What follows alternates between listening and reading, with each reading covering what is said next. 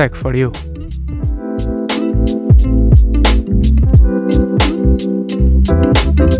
O teu podcast tecnológico. Bem-vindos a mais um episódio de Tech for You, este é o 12 episódio. Pedro, como é que estás? Estou bem, João, como é que tu estás?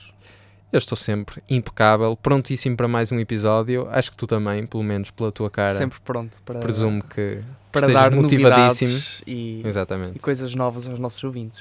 Olha, e por falar em coisas novas, nós vamos ter aqui um episódio que, em termos de estrutura, não irá ser novo, uma vez que nós iremos aproveitar a estrutura de episódio especial que tivemos no último episódio, que foi sobre a Apple, mas nova vai ser a área sobre o qual este episódio se vai focar. Portanto, nós vamos discutir sobre uma área relativamente nova, ou pelo menos, se calhar não sendo assim tão nova, mas nos últimos anos tem tido progressos uh, que têm feito com que e não só sejam... nos últimos anos, não é? Exatamente. Recentemente. Uh, tem, tem feito com que seja uma área uh, bastante falada e precisamente hoje vamos falar no nosso episódio sobre essa área que, Pedro, acho que poderia já apresentá-la. Sim, vamos, vamos falar sobre a engenharia neuromórfica, que é a ciência, digamos assim, que, que junta a computação com a neurologia e é um assunto que tem, que tem tido bastantes desenvolvimentos muito recentemente. É um assunto que a maior parte de, das pessoas não ouve falar, mas é um assunto muito importante, não só porque envolve uh, engenharia, não é? Mas também envolve uma questão uh, bastante premente que é a ética da engenharia relacionada com a biologia, não é, João? Sim, exatamente, é isso mesmo. E, portanto, nós vamos partir de uma notícia uh, que o Pedro vos vai apresentar e depois vamos discutir um bocadinho. Para nós também vai ser algo estreante, porque nem eu nem o Pedro nunca abordamos isto, nem entre nós, nem com alguém, nunca falamos nem discutimos, entre aspas, nem, nunca debatemos sobre este, sobre este tema em específico. Portanto, vai ser tudo muito natural e tudo muito uh, experimental numa primeira fase, uh, mas acho que estamos nas condições suficientes para termos aqui uma conversa. Podes dizer que é uma estreia absoluta também? Uma estreia absoluta, também podes dizer, Pedro. Também Eu sei que tu dizer. gostas de estreias, portanto, podemos assumir que é uma estreia absoluta. E portanto, sem mais demoras, vamos então dar início. Dar início, pontapé mais, de início. Exatamente, pontapé de início, como o Pedro bem gosta, a este episódio especial sobre engenharia neuromórfica.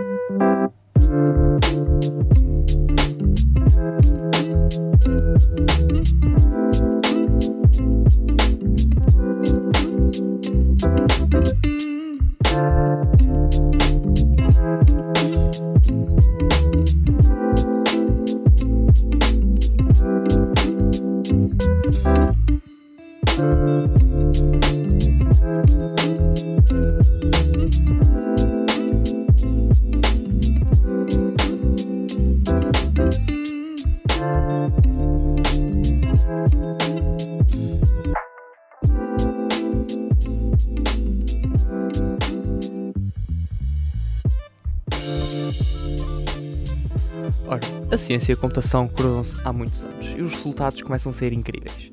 Pela primeira vez na história, uma equipa científica criou uma máquina capaz de aprender como o cérebro humano. A tecnologia usou componentes inovadores que agem como sinapses.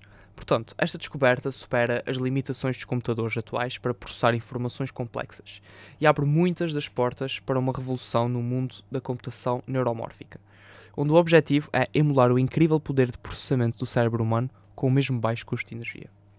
A equipa, formada por investigadores da, da Northwestern University dos Estados Unidos e também da University of Hong Kong, afirma que a sua máquina é capaz de aprender por si mesma como qualquer ser humano graças a um componente denominado transistor de sinapse. Fabricados com politosilato, politetrahidrofurano e várias técnicas espectroscópicas de ultravioleta, visível também a infravermelho e raio-x, estes transistores de sinapses são capazes de processar e armazenar informações simultaneamente, sendo o armazenamento das informações que, aprend uh, que aprenderam, exatamente, não necessitar de energia adicional. João, para dar uh, início agora à nossa discussão, se é assim que podemos chamar, não é? Achas que isto pode ser o primeiro passo para uma, para uma robótica, entre aspas, digamos assim, cada vez mais semelhante à, à biologia humana? Olha, Pedro, antes de começar por responder à tua pergunta, deixa-me dizer que eu não sei como é que tu não te trocaste todo com o polissolicilato, ou lá como é que se diz. Portanto, todos os meus parabéns por causa disso, porque tu disseste-o de forma bastante eloquente e neste momento o Camões já deve estar a dar voltas no túmulo. Ora, mas passando aqui à resposta à tua pergunta, Uh, eu acho que sim.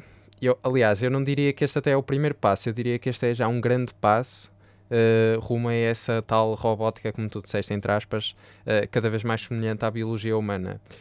Isto porque, na realidade, este, apesar de ser o primeiro cérebro verdadeiramente eletrónico, uh, acaba, acaba por ser aquele que provavelmente até é o que vai perdurar nesta área.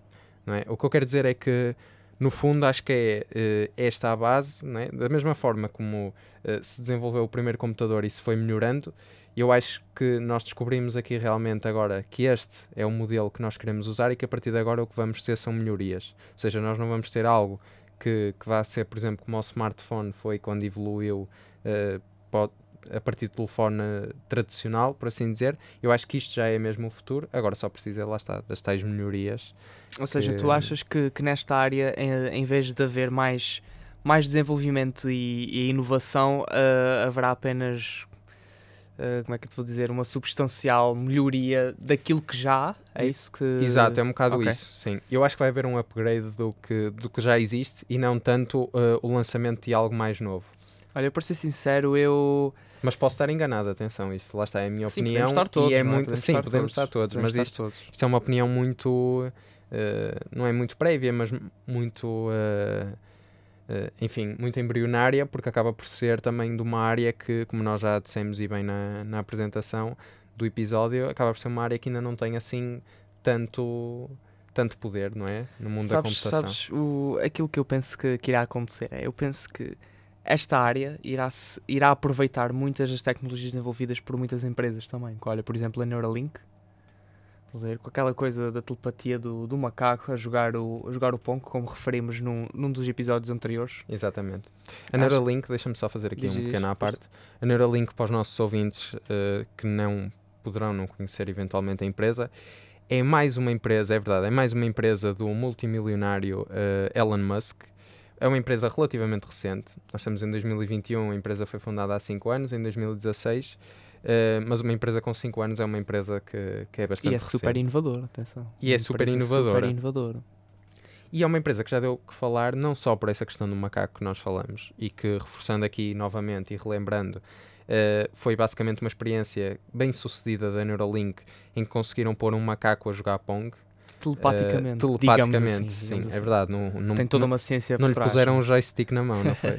Portanto, foi interessante eh, sobre isso. Mas foi uma empresa já bastante falada e até debatida, uh, se calhar pelo lado mais negativo, porque uh, supostamente a ideia inicial subjacente à criação da empresa tinha a ver com a implantação de microchips ou um dispositivo no cérebro que aumentasse as capacidades humanas. Se bem me recordo, acho que foram dois microchips seis semanas antes Exatamente, do, sim.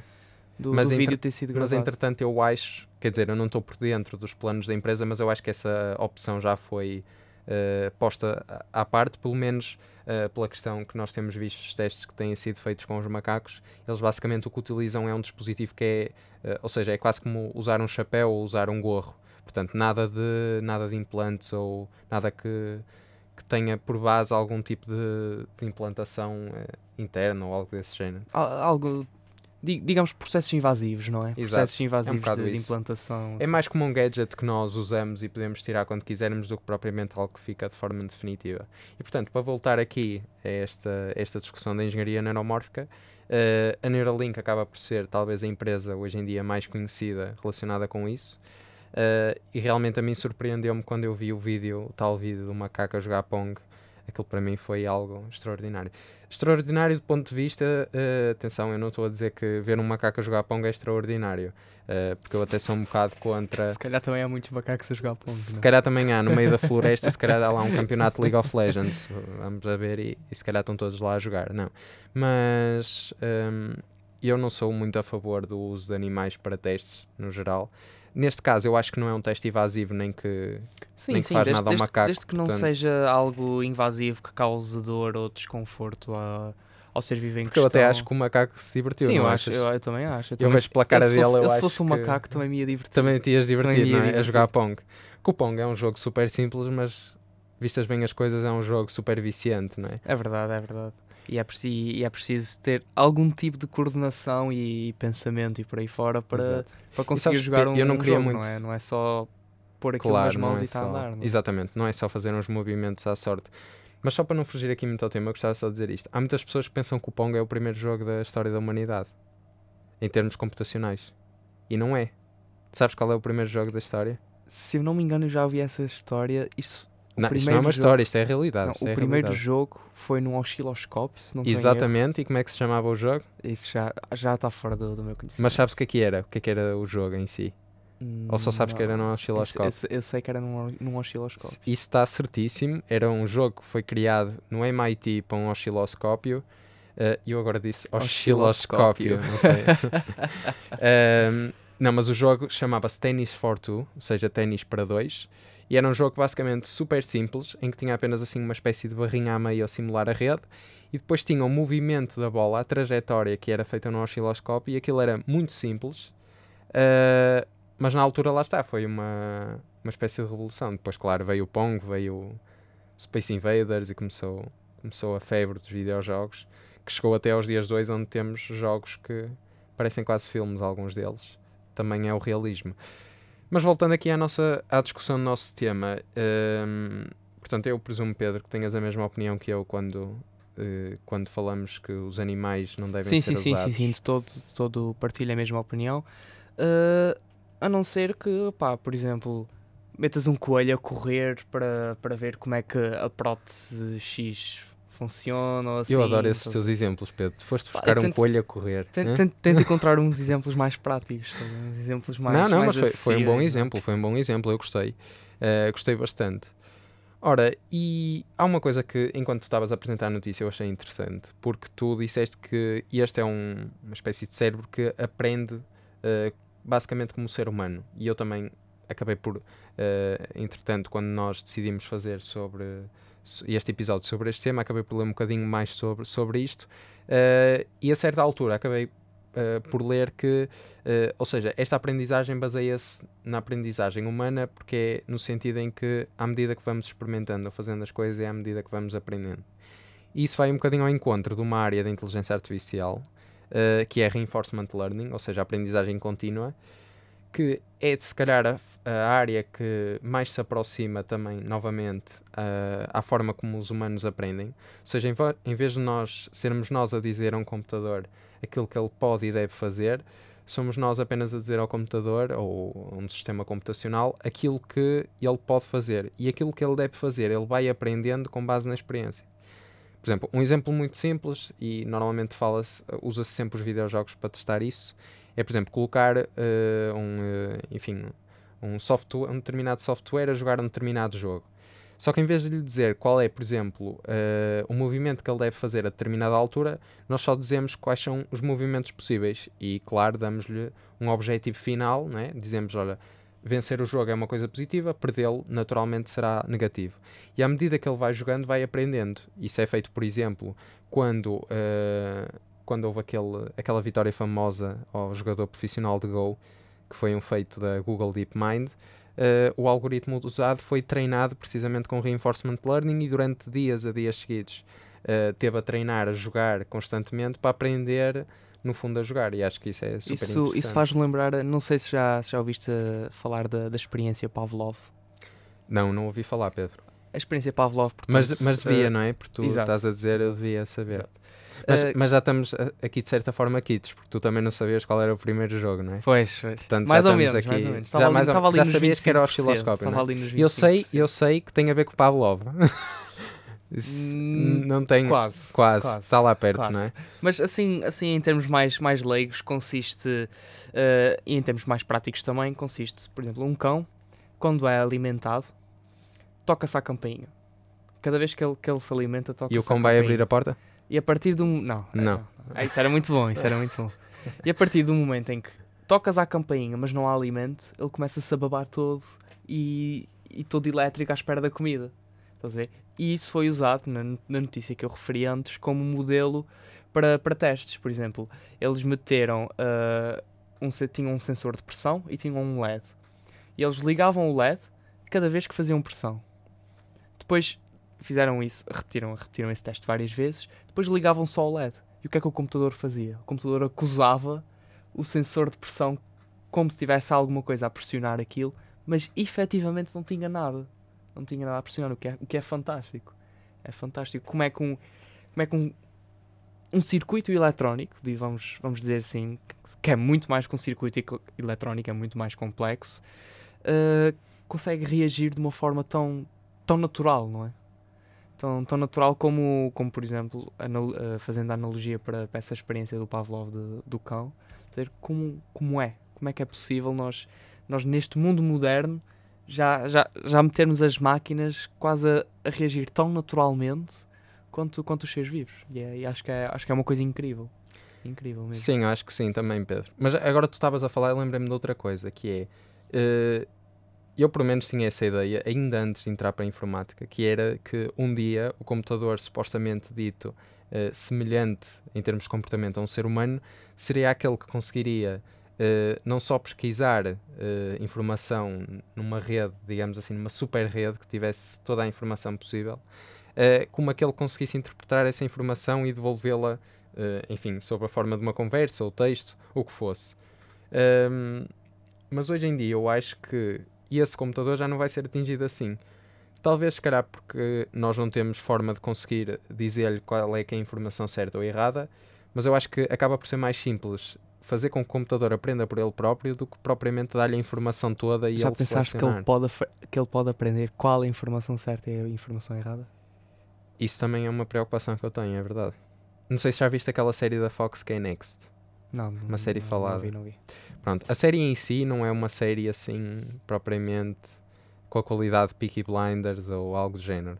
Um, é uma série em termos audiovisuais pouco apelativa, mas em termos de conteúdo acaba por ser uma série interessante. Porquê? Porque é uma espécie de inteligência artificial que acaba por ganhar, uh, ou seja, começa por ser desenvolvida num sistema sem qualquer conexão à rede, sem qualquer conexão à internet. Uh, só que a determinada altura consegue invadir-se, claro que aquilo depois tem muita ficção no meio, não é? Mas consegue invadir-se para um data center onde consegue ter conexão à internet e a partir daí vai aprendendo, lá está este, este exemplo que eu estava a dar, vai aprendendo informação de, uh, que está disponível na rede uh, e começa a adotar um comportamento estranho, por exemplo, a, a provocar acidentes com determinados carros ou a mudar os sinais de trânsito. Claro que isso é uma teoria muito uh, futurista, não é? E que possivelmente é uma visão errada da inteligência artificial. Mas isto faz-me lembrar o quê? Faz-me lembrar que um, vai haver um, um grande obstáculo, se calhar um grande desafio pela frente, que será ao ensinar o que quer que seja, seja este cérebro, seja outro sistema, uh, eu acho que a maior dificuldade vai ser em dizer-lhe uh, o que é que, quando ele aprender, como é que ele pode, com base naquilo, tirar o critério do que é que é bom, o que é que é mau. Percebes o que eu estou a dizer? No fundo, como é que ele vai conseguir decidir, como é que tu vais lhe dizer uma regra, dizer assim, olha, isto é bom, isto é mau. Porque tu não podes listar tudo, senão aí já não lhe estavas a dar a aprendizagem. Sim, não só. E imagina, por exemplo, Uh, nós como pessoas, nós somos uh, todos diferentes, somos todos criados em culturas diferentes, somos todos criados em ambientes diferentes, somos todos criados em ambientes que são uh, como é que eu estou a dizer? Caóticos, mas no sentido de não serem previsíveis, estás a ver? No sentido de tu, tu não sabes o que é que vai acontecer a seguir, tu não sabes o que é que vai acontecer amanhã, tu não sabes. Não tens, não tens um algoritmo que, que define o que, é, o que é que vai acontecer, o que eventos, que próximos eventos é que irão acontecer, não é? E acho que isso, isso fará a diferença na, nesse, nesse, reconhecimento do que é que é bom e o que é que é mau. É. Os computadores não têm, não têm esse tipo de ambiente. Não têm um ambiente cultural, como também não têm, uh, por exemplo, esse ambiente cultural afeta a nossa moralidade, não é? Porque há pessoas com uma moralidade diferente de outras, não é? Isso, isso advém, na minha opinião, atenção, do tipo de cultura que essas pessoas têm ou não têm e e do lugar do mundo de, de, onde elas são, não é? Porque diferentes lugares do mundo são diferentes culturas, temos que respeitar todas, como é óbvio, não é? Todas elas são, são importantes para, para a diversidade, mas acho que é uma coisa que, que irá também bastante uh, dificultar uh, o caminho da aprendizagem, que é, nesse reconhecimento, tu não tens uh, a parte da, da moralidade no computador, não tens a parte da cultura no computador. Eles e, e nem tens capacidade de fazer um sistema para cada uma das culturas. Exatamente, isso é, isso é, isso é impensável, não é? Exatamente. Os computadores irão aprender, se calhar, dentro todos daquele, daquele ambiente de laboratório, daquele digamos assim. estereótipo assim. de laboratório. Exatamente, de, dentro daquele ambiente de estereótipo de, de, laboratório, vão todos aprender isso e, e não terão como é, como é, como é que eu. Não, te- é não vou terão a isto? sensibilidade do mundo real. Exato, não, não chegarão ao, àquele nível de 100% ou 99% ou 95% ou um valor para cima de 95% o que quiserem da naturalidade do ser humano, estás a perceber? Exato. Por exemplo, ex- tu agora estavas a. Aliás, estamos os dois aqui a debater. Tu achas que isso um dia, por exemplo, podia ser possível? Imagina teres dois sistemas eh, computacionais que decidissem agora vamos criar um podcast E debater. e debater. Se Tu calhar, achas que. se calhar eu sou um sistema computacional e tu não sabes. Olha, Pedro. Se, não, calhar, nós, se calhar eu sou nós um já falamos, nós já falamos de uma notícia no Tech for You sobre isso. É verdade, que é, é, verdade. há a possibilidade de nós estarmos todos a viver dentro de um sistema Dentro de, uma, computacional. dentro de uma simulação, é verdade. Sim, Podemos sim. estar, eh, estar dentro de um computador, qualquer dia falha a energia, já viste? Vamos todos, tipo Mas na- nada te garante que eu, Ah. sou, que eu não sou um circuito cheio de transistores de Se ca- como, é, sinapses. como é que se chama a personagem principal de Matrix? Ah, Neo. É o Neo. Se É calhar tu Neo. és o Neo desta vida. Olha, olha, mas por acaso, por acaso é um assunto calhar- bastante interessante. Imagina, imagina que temos um, um super cérebro baseado nesta nova tecnologia dos transistores de sinapse.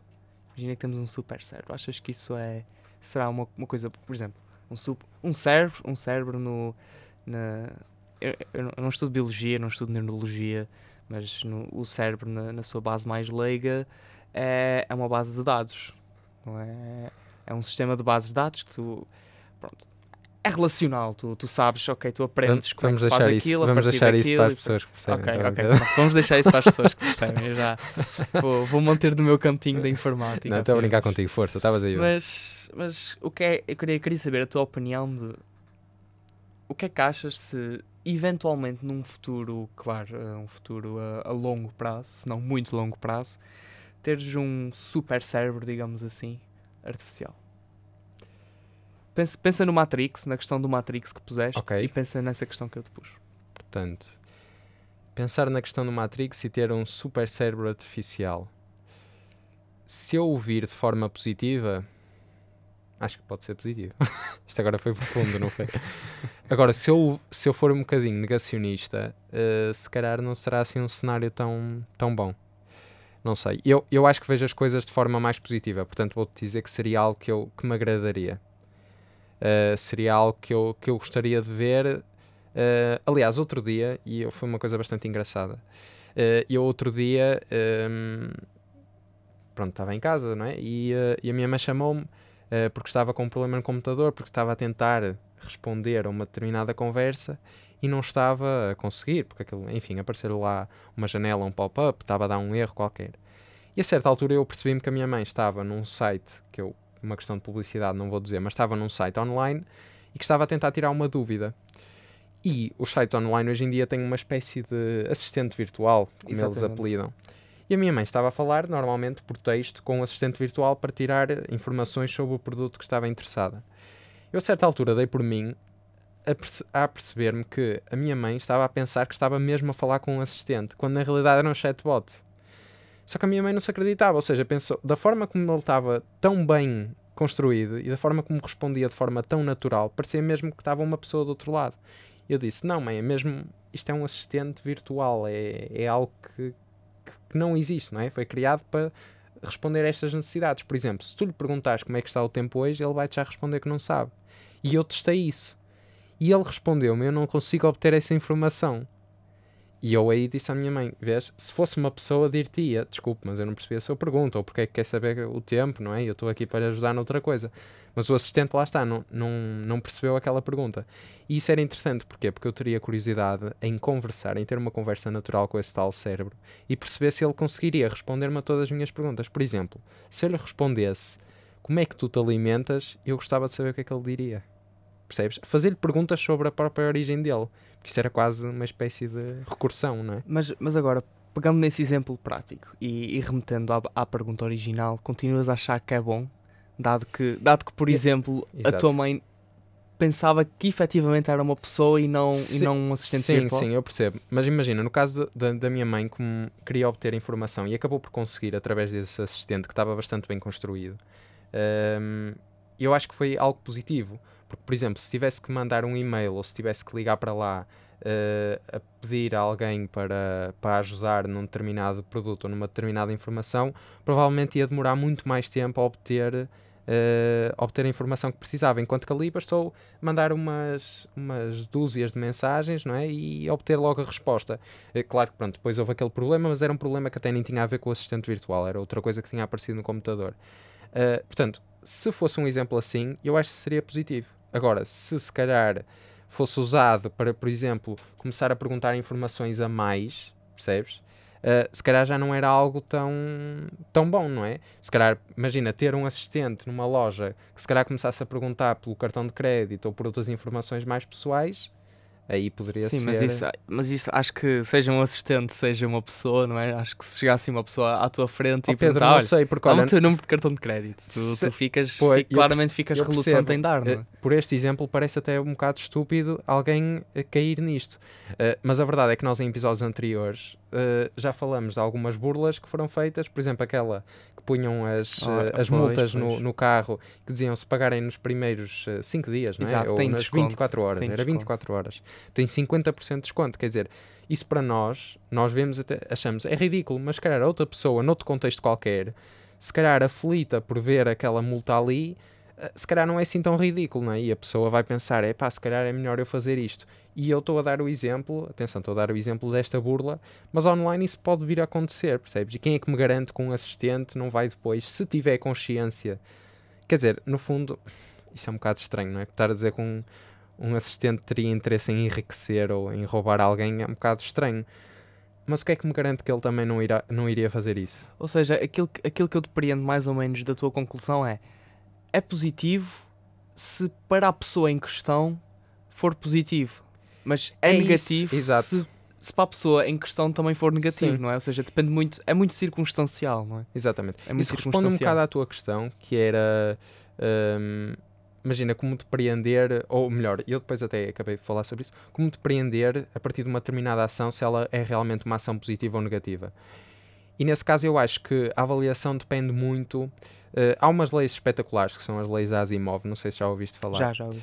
As leis da Asimov basicamente são leis que têm que ser vistas por ordem, porque a terceira lei já eh, só pode ser aplicada se não entrar em conflito com a primeira e com a segunda. Basicamente são leis que têm que ser aplicadas aos robôs de forma a que eles eh, protejam o ser humano, mas depois lá está, há muitos casos hipotéticos e casos em que tu não sabes bem o que decidir. Por exemplo, eu já vi alguns casos em que era, por exemplo, imaginemos, são casos simples, não é? Que se acabam por ilustrar uma situação que se calhar na vida real não aconteceria, mas explicam bem qual é o problema por trás disto. Um deles até é o dilema do elétrico, que já podemos falar daqui um bocado. Mas um deles é, por exemplo, uma linha de caminhos de ferro que tem duas, eh, não é duas rotas, duas, não é duas faixas, pronto, Dois du- caminhos. Dois caminhos, exatamente. Eh, tem dois caminhos. Só que a- antes de chegar a esses dois caminhos, o caminho é único, ou seja, há ali uma bifurcação em que depois divide em dois caminhos. O que é que acontece? Tanto num caminho como no outro, há pessoas a atravessar a linha. E o. Imaginemos um sistema de, de inteligência artificial, não é? Um sistema que estivesse preparado para aquilo, que teria de decidir, eh, com base, por exemplo, ativar ou desativar uma alavanca, qual da linha é que redirecionaria o comboio, por exemplo, que vem daquela, daquela linha única e para qual delas é que vai. Ou seja, porque ele, tanto num caso como no outro, ele ia vitimar alguém. A questão é, será que ele escolheria eh, o caminho que vitimasse menos pessoas ou aquele que vitimasse pessoas eh, mais novas, mais velhas, porque se calhar as mais novas até tinham possibilidade de sobreviver, muito hipoteticamente, mas se calhar até tinham, com muito pouca probabilidade, mas tinham. Ou seja, há sempre essas questões. E o dilema do elétrico é um deles, que é, imaginemos que um carro autónomo que é construído, enfim, para, para fazer o seu propósito, que é fazer deslocações, se, hum, se depara com uma situação em que só tem duas opções. Ou seja, eu costumo dar este exemplo que se calhar é ridículo, mas imagina uma pessoa que vai a 120 na autoestrada ou 100 km por hora, pronto, já é uma velocidade bastante grande, eh, e que vai num carro autónomo. Portanto, não tem qualquer controle sobre o carro, o carro é que vai eh, a controlar a viagem. E que nesse momento há um acidente à frente, algo simples, mas que esse carro autónomo só tem duas alternativas. Ou se envolve no acidente e, nesse caso, vitimiza eh, as pessoas que estavam nesse acidente, não o ocupante do veículo, mas as pessoas que estavam nesse acidente, ou desvia-se do acidente, mas vai ter outro acidente que vitimiza o ocupante do veículo. Portanto, o que é que ele deverá fazer nessa altura? Isso é o, o que se chama o dilema do elétrico. Eu para, eu, Percebes? para, eu para te ser sincero, eu acho que esses dilemas assim são, são demasiado teóricos, porque na prática uh, há coisas que não. As coisas não acontecem assim tão linearmente, estás a ver? Na prática há, há muitos testes antes das coisas irem para a rua e, e serem, irem para o mercado. Há, há muitos e muitos, muitos testes também de segurança que, que são diretrizes dos, dos, países e das organizações, das várias organizações mundiais, que, que têm que.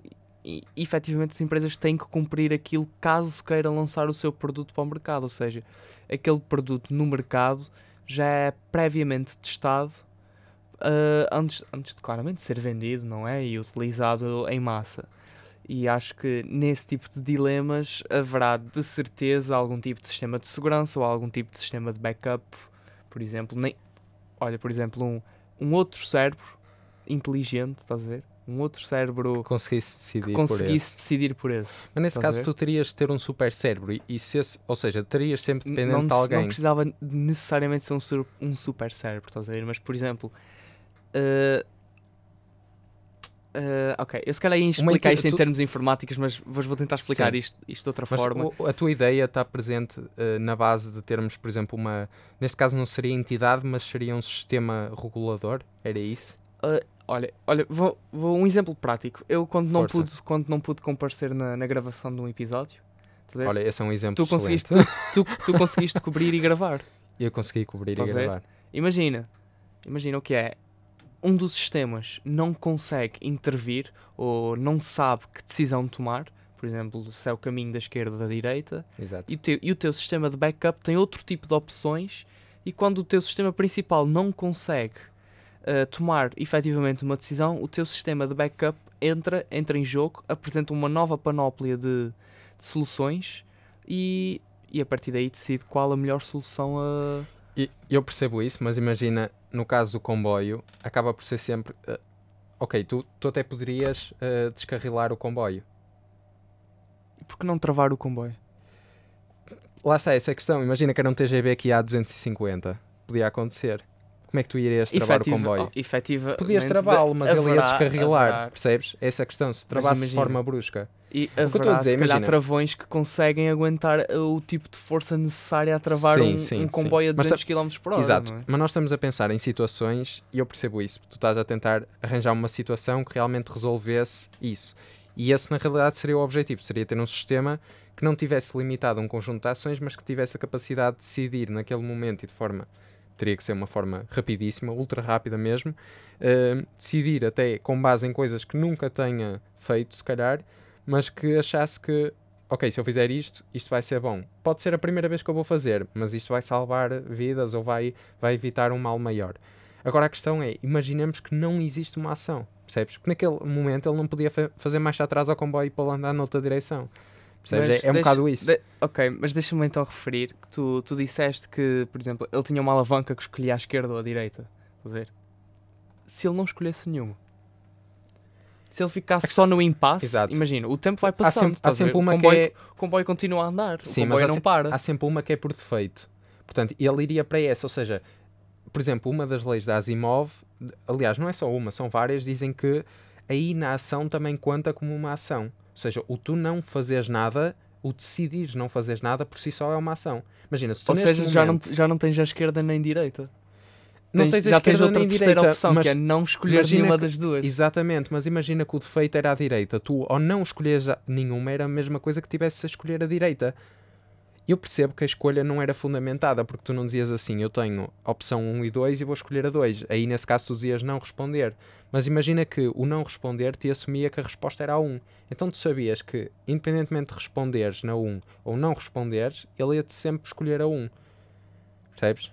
Mas tu és uma pessoa difícil de dar a volta e estás convencido que haveria aí uma solução do comboio, não estás? Não, eu não sei. Eu, eu, eu, eu não diria que sou uma pessoa difícil de dar a volta, não é? Mas eu diria eu diria que sou mais uma pessoa que gosta de explorar todo o tipo de, de soluções e, e caminhos possíveis, não é? Dado que é um assunto sensível isto, não é? é Também podia vir tipo Iron Man e pegar no comboio e levá-lo, não é? Ah, ah, ou Spider-Man. Era bem pensado, assim Spider-Man lançava as teias. Exato.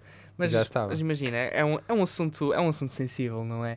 Juntar a artificialidade com a naturalidade, que, que no fundo é o que a engenharia neuromórfica faz, não é? Tentar, tentar fundir as duas. Uh, É um, é um assunto sensível porque não há muito, não há muito material disto aqui cá fora, como há, por exemplo, material de, de rendimento desportivo, assim, no exemplo, primeiro exemplo que me veio à cabeça, estás a ver? Não há muito material disso cá, cá fora, de, de engenharia neuromórfica Sim. e por aí fora. E é uma uhum. área que, apesar dos desenvolvimentos que tem, que tem tido, não são desenvolvimentos que, que sejam 300, 400% significativos. Tem, tem que ser passo a passo, passo a passo, passo a passo, devagarinho, devagarinho. E, e, é, assim, e é assim que, vamos fazer. E é como tu dizes, isto ainda está tá numa fase um bocado embrionária, não é? E, mas, mas penso eu que, que num futuro, não vou dizer a meio prazo, a longo prazo, sendo otimista, não é? Um futuro a longo prazo, acho que, que os desenvolvimentos vão vão acontecer, vão, vão surgir coisas novas. Uh, nesse aspecto, acho que, acho que discordo contigo. Uh, do, do não haver coisas novas, mas melhorarem as que já, que já existem, peço desculpa, acho que irão sempre surgir coisas novas. Quer, quer nós queiramos, quer não, uh, a tecnologia, a engenharia e, e por aí fora, e a ciência, a ciência não tem fim. Na minha opinião, não é uma coisa que tenha fim, é uma coisa que. Essa fase agora foi profunda, a ciência não tem fim. Não tem fim. Não tem fim, foi profunda. Foi profunda, Pedro. Gostei. Pá, para mim, para mim é isso. A ciência não, não tem fim e acho que nunca, nunca vamos saber tudo. Haverá sempre algo mais Sim, para descobrir. Sim, isso é verdade. Mas, mas há uma coisa que nós, por exemplo, eu sinto isso, a sociedade em geral, é que todos os dias, infelizmente, por exemplo, e nós estávamos a falar da questão do dilema do elétrico e dos acidentes com carros autónomos, mas todos os, os dias existem nas estradas, não só em Portugal, mas por todo o mundo, existem milhares e milhares de acidentes. Alguns deles coisas simples, pequenas batidelas, outros, infelizmente, que conduzem à perda de vidas. O que eu sinto é que, por exemplo, quando há um acidente com um carro autónomo, e é só um, às vezes é um que acontece, sei lá, de 3 em 3 meses ou de 4 em 4 meses em testes. Eu acho que se faz logo um alarido de tamanho, não é? Uh, porque lá está, lá está, é um acidente com um carro autónomo, então há aquela ideia de, ok, nós vamos agora tornar isto algo muito, uh, sei lá, vamos dar muito foco nisto. Uh, e vamos, se calhar, fazer disto o exemplo de, ah, se calhar nós não devemos implementar uh, já isto enquanto não tivermos tanta, tanta certeza de que não será algo. Sim, mas acho, acho, acho, que, acho que, que isso vai encontro à, àquela parte que eu disse do, dos testes, dos testes de segurança. Porque imagina, uh, acho que o, o, ser humano tem, tem, tem, tem muitos defeitos. Todos os seres humanos, todos os seres humanos têm defeitos, mas o ser humano na, na espécie em si tem, tem um defeito que é uh, custar a aceitar coisas novas. Exato, custa, eu acho custa que isso, aceitar coisas Isso é uma novas. parte da explicação, mas a outra Por parte é da explicação, e era isso que eu tinha a dar, fazer a pergunta, desculpa interromper-te, mas era, tu por exemplo, tu confiarias, agora dissessem assim, tens aqui um carro, isso, isso, parte um bocado também da confiança, não é, não é só questão de aceitar, porque uh, é certo que também houve muitas... Uh, muitas pessoas que tiveram comportamentos, como se costuma dizer, à velho do restelo, não é? Que, como tu bem sabes. Por acaso nunca ouvi essa expressão. Já ouviste, já, eu já? sei que já ouviste. Nunca ouviste Velho do Restelo? Não, nunca ouvi essa expressão. Mas estás a brincar ou estás mesmo a falar a sério? Estou a falar a sério. Estás a falar a sério? Nunca leste Lusíadas? Uh, li, li no, então, nunca li então a obra conheço, completa. Conheço nunca li obra o episódio completa. do Velho do Restelo. Sim, isso também nunca li completo. Mas li os. Não sei, os episódios que se davam dependia do, Exato. da professora e, da, e do pois, programa. Se calhar a tua professora não gostava do Velho do Restelo. Não sei, mas tu tinhas, tinhas episódios que eram opcionais. Mas, mas estamos okay. a afastar. Estamos a afastar eu vou-te explicar rápido. O episódio velho do Restelo, para te explicar uh, a expressão, era quando Portugal estava na época dos descobrimentos.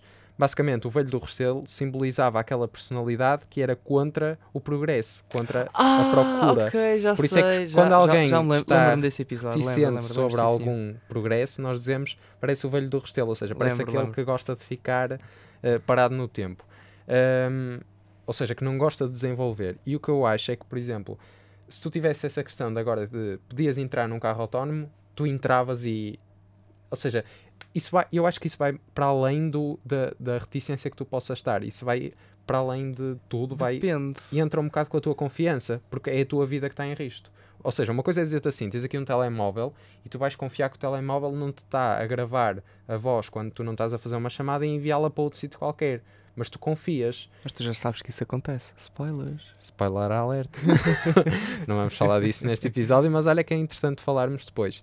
Uh, mas a questão é que lá está, mesmo que isso aconteça por algum motivo, mesmo que estejas a, a ser. Uh, a ser alvo de algum tipo de espionagem pelo telemóvel, não é a tua vida que está em risco. A menos que digas alguma coisa que te possa. Sim, exato, mas por exemplo, o, os, os telemóveis, como toda a tecnologia, passa por testes. E também passa por testes de segurança. Eu, eu sei que passa. Imagina, Imagina, o telemóvel pode explodir enquanto que... estás a falar exato, ao telefone exato. e tu tens um acidente qualquer, sei lá. Mas, mas agora, imagina, os telemóveis já existem há quanto tempo? Há quanto tempo é que os telemóveis andam neste mundo? Já, não, acho que ainda não estávamos cá, e, nós. E, e, acho que sou sincero, acho que o ser humano já se começa a tornar habituado, estás a ver? Habituado aos telemóveis. E há essa questão do hábito, já não ser uma coisa nova. Mas a questão é que nós, por exemplo, com os carros autónomos, nós estamos a cortar o hábito à nascença, porque nós estamos, não estamos sequer a permitir qualquer tipo de erro. E eu acho que nós entramos numa depende. fase. Eu acho que não é Imagina, assim. se calhar gerações daqui a 20 anos já fogo, um carro que se conduz ao volante e se mete mudanças. O que é isto? Que, que velharia é esta? Estás a ver? Eu percebo isso. A questão é que eu acho que a sociedade evoluiu de tal forma que nós agora somos mais intransigentes ao erro. Ou seja, mesmo em fase de testes, se alguma coisa tem um erro, nós temos tendência a pensar, ok, isto não vai ser uma coisa boa. Porque tu agora é impensável, tu, por exemplo, entras numa página de internet e ela demorar mais de um minuto a carregar. Mas se calhar há 30 anos ela demorava se calhar um dia, se tivesse a quantidade de informação que tem em páginas hoje em dia. E eu acho que esse hábito, a rapidez e de certa forma, ao não ter, haver erros, ao não haver, em termos digitais, nenhuma falha assim mais significativa, eu acho que leva a crer muitas pessoas que, ok, a condução autónoma vai ser mais um exemplo desse. Ou seja, se há acidentes, então se calhar não é bem pensado. Percebes o que eu estou a dizer? Sim, eu estou a perceber o teu ponto de vista, João. Mas como é que. Mas é que também tem a ver com isso, tem a ver com um bocado com a ideia que nós temos de que uma coisa boa é, é preciso ser bem explorada antes de passar à prática. Mas também tem essa questão, ou seja, acho que as duas coisas contribuem para uma só finalidade, para uma só maneira de ver uh, este futuro. Sim, mas imagina, eu acho, eu acho que isso que tu dizes vai também muito ao encontro de, das últimas.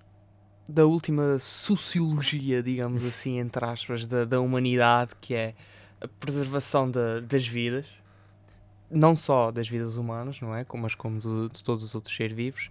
E, e, eu acho que temos lutado bastante, a sociedade em si, toda a sociedade mundial, tem lutado bastante para a preservação da, das vidas, não é? Uns mais que outros, mas isso já são outras conversas, não é? Uh, e acho que vai muito ao encontro disso, que, por exemplo, há mais probabilidades de teres um acidente de carro do que o teu telemóvel explodir, certo? Daí a maior preocupação a teres um sistema autónomo, ou semi-autónomo, um sistema inteligente, digamos assim, uh, a conduzir o teu carro, mas que seja perfeitamente seguro, porque a probabilidade de acontecer algo que ponha efetivamente em risco a vida de, de seres vivos, e neste caso pode ser humanos, mas também pode não ser humanos, não é? É muito maior. Do que, por exemplo, olha, a bateria do meu telemóvel explodiu enquanto estava na minha mochila. Uh, lixou-me a mochila toda, mas pronto, estou vivo. Estás a ver? Ou, olha, a bateria do meu telemóvel está a inchar. Dizer, vai rebentar ou assim. Rebentou, mas tu estás, estás tranquilo agora com um carro. Ver, são, são, são sistemas diferentes. Estás, estás, estás a perceber? São sistemas Sim. que nem toda a gente faz tem sentido, um carro. Faz sentido. Um carro é Sim. é uma coisa, ter um carro é uma coisa que é preciso ter habilitações para teres, não é? Tens que ter uma habilitação é... para teres um carro e um carro, pá, é uma responsabilidade, estás a ver? É uma responsabilidade que se não cumprires essa responsabilidade, vais ter que responder pela, pelas consequências, não só que podem ser tuas, mas também pelo, pelo que efetivamente quando compras o carro também compras o sistema inteligente que está lá, não é? Exato, é isso. responder pela, Ou seja, tu agora acabaste até por, é? acabaste agora até por fazer uma espécie de explicação de como é que deve ser baseado ou como é que deve ser construído um carro autónomo, porque da mesma forma como tu disseste, o carro acaba por ser apenas o veículo, mas depois quem o conduz e quem o, quem o torna uh, de certa forma ativo acaba por ser o, o humano, neste caso seria o agente computacional. Portanto, Uh, a questão é que, e eu agora estou-me a lembrar, isto até é outro assunto, mas acaba por ser, acho eu, interessante, que é a questão de, tu podes, por exemplo, quando tens, uh, quando tens algoritmos uh, que, imagina, são treinados para um determinado fim, tu podes usar dados que já existem para treiná-lo e para, e para, de certa forma, fazer com que ele aprenda com base no conhecimento que já existe. Mas, por exemplo, no caso da condução autónoma, tu não podes fazer isso porque tu não tens um exemplo de condução no mundo. Ou seja, tu, tu não podes escolher simplesmente o melhor piloto de Fórmula 1, nem o melhor de Rally, nem o melhor, sei lá, não podes escolher se calhar um cidadão comum que nunca teve acidente, uma, um acidente na vida, porque isso é muito subjetivo. Ele se calhar nunca teve um acidente porque se calhar fez poucas viagens, ou mesmo se calhar se fez muitas, uh, se calhar ele até não Mas teve é nenhum uma coisa que não, acidente por causa não, dos não outros condutores. totalmente. Exatamente, era isso que eu ia- É isso, ou seja, ia no fundo, tu não podes, no na, na condução autónoma, eh, tu não podes eh, ensinar, eh, de certa forma, assim, de forma muito simples, não podes ensinar um carro a conduzir com base em todos os condutores que neste momento existem. Percebes? É um bocado isso. Ou seja, tu tens que, no fundo, ensinar-lhe os princípios, e voltamos novamente em termos de, de loop, quase. eh, voltamos outra vez à discussão de, ok, mas quais são as decisões que ele deve tomar e quais são as que são consideradas certas ou erradas. Já sabemos que há umas triviais que é se ele vir uma passadeira, a decisão certa é se tiver uma pessoa para atravessar ele parar. Pronto, isso é trivial, não é? Mas há outras situações em que tu, se calhar, eh, por exemplo, se estiveres a jogar um videojogo tu próprio e se tivesses que decidir ficarias indeciso, numa situação real a indecisão pode ser muitas vezes fatal e isso, isso não pode acontecer. Portanto, eu sou a favor, como é óbvio, de toda a testagem possível e de todo o desenvolvimento tecnológico, mas ao mesmo tempo sou uma pessoa que acaba por ser um bocado ponderada, reticente e se calhar conservadora em alguns momentos, porque quando está em causa a vida humana, eu, mesmo gostando da inteligência artificial, mesmo sendo aluno de informática, fico A sempre um bocadinho de, é, é a prioridade. de pé né? atrás, não é? E acho que Claro. isso fica, fica sempre subjacente a qualquer pessoa que, que tenha consciência da sua existência, que, hum, que tem que também ter, eh, ter essa preocupação.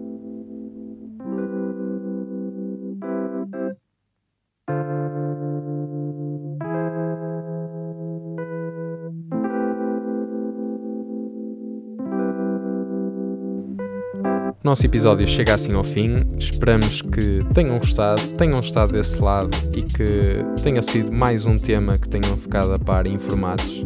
Deem-nos deem-nos a vossa opinião não só sobre este tipo de episódio, mas também sobre este tema no, no nosso Instagram. Está lá nos links no formulário em techforyou.r. E já sabem, da nossa parte, podem contar com a nossa presença daqui a uma semana com mais um episódio. Se as vossas sugestões até forem suficientemente boas, até quem sabe poderá ser um episódio especial sobre um desses temas, não é verdade, E Pedro? quem sabe, se calhar temos assim um convidado de surpresa. E se calhar para temos um convidado de surpresa. Um dos temas também connosco. Quem sabe? Ora, isso, isso é que será, será algo que os nossos ouvintes vão querer, de certeza, ouvir. Portanto, fiquem atentos também à nossa página de Instagram que o Pedro já falou. E até para a semana. Fiquem bem.